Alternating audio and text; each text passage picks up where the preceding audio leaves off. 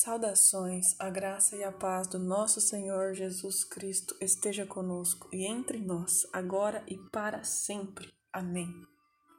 A natureza que somos nós.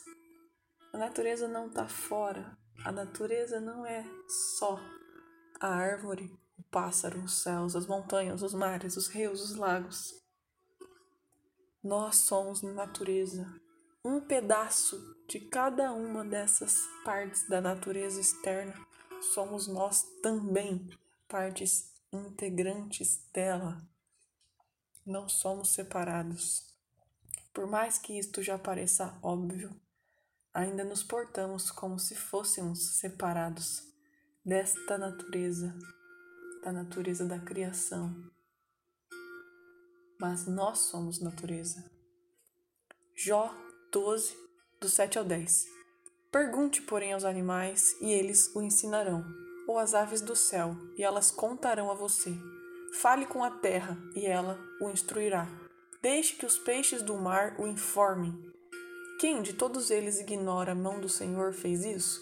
Em sua mão está a vida de cada criatura e o fôlego de toda a humanidade. Salmos 96, 11, 12. Regozijem-se os céus, exulte a terra, ressoe o mar e tudo que nele existe. Regozijem-se os campos e tudo que neles há. Cantem de alegria todas as árvores da floresta. Que coisa linda! Que coisa linda!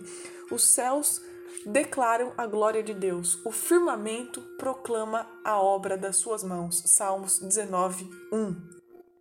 Jeremias 27, 5 Eu fiz a terra, os seres humanos e os animais que nela estão, com meu grande poder e com meu braço estendido, e a dou a quem quiser. Amós 5, 8 Aquele que fez as Pleiades e o Órion, que faz a escuridão à alvorada e do dia a noite escura, que chama as águas do mar e as espalha sobre a face da terra. Senhor é o seu nome. Jó 8 só ele estende os céus e anda sobre as ondas do mar. Ele é o criador da Ursa e de Órion, das Pleiades e das constelações do sul. Que coisa maravilhosa, maravilhosa. E nós somos parte desta criação do Senhor. Precisamos ouvir, ouvir essas palavras, essas palavras, deixar que os pássaros nos contem, deixar que o mar, que os peixes do mar nos falem porque somos parte deles, como eles nos ouvem também. Romanos 8, 19 a 22 A natureza criada aguarda com grande expectativa que os filhos de Deus sejam revelados, pois ela foi submetida à inutilidade, não pela sua própria escolha, mas por causa da vontade daquele que a sujeitou na esperança de que a própria natureza criada será libertada da escravidão, da decadência em que se encontra, recebendo a gloriosa liberdade dos filhos de Deus. Sabemos que toda a natureza criada geme até agora em dores de parto. Esses versículos são muito fortes. Toda a natureza criada geme até agora em dores de parto e aguarda com grande expectativa que os filhos de Deus sejam revelados. Por que toda a natureza geme em dores de parto? Porque estamos debaixo do pecado. Estamos ainda sob o jugo do dominador desse mundo. Mas o sangue do Cristo que desceu nessa terra, que pingou nessa terra, toda nos lavou e nos remiu. E através desse sangue aspergido aqui nessa terra, nós podemos ser revelados nele, podemos nos fazer filhos de Deus, pois essa é a expectativa da natureza, para que saiamos dessa desconexão, dessa dor de parto, desses gemidos, porque a natureza geme, nós gememos juntos, nós ficamos doentes, nós destruímos a natureza. E uma coisa interfere na outra diretamente. Diretamente. E logo em Gênesis, o Senhor já mostra a sua integralidade da criação. Gênesis 1, 26. Então disse Deus: Façamos o homem à nossa imagem, conforme a nossa semelhança. Domine ele sobre os peixes do mar, sobre as aves do céu, sobre os grandes animais de toda a terra, sobre todos os pequenos animais que se movem rente ao chão.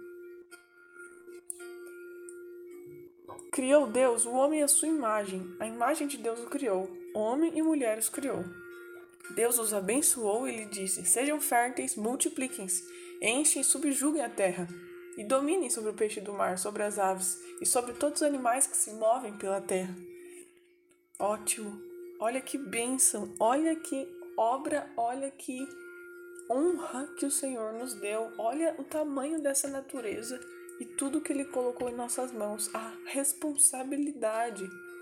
Porém, nós levamos essas palavras aqui ao pé da letra dominar, nós nos tornamos tiranos da natureza. Subjugar, nós nos tornamos predadores de toda a natureza. E não co-participantes, e não auxiliadores e servidores, pois essa era a proposta. Precisamos resgatar, resgatar esta conexão, esta responsabilidade que o Senhor nos colocou, para que saiamos das dores de parto tanto internas quanto externas da natureza.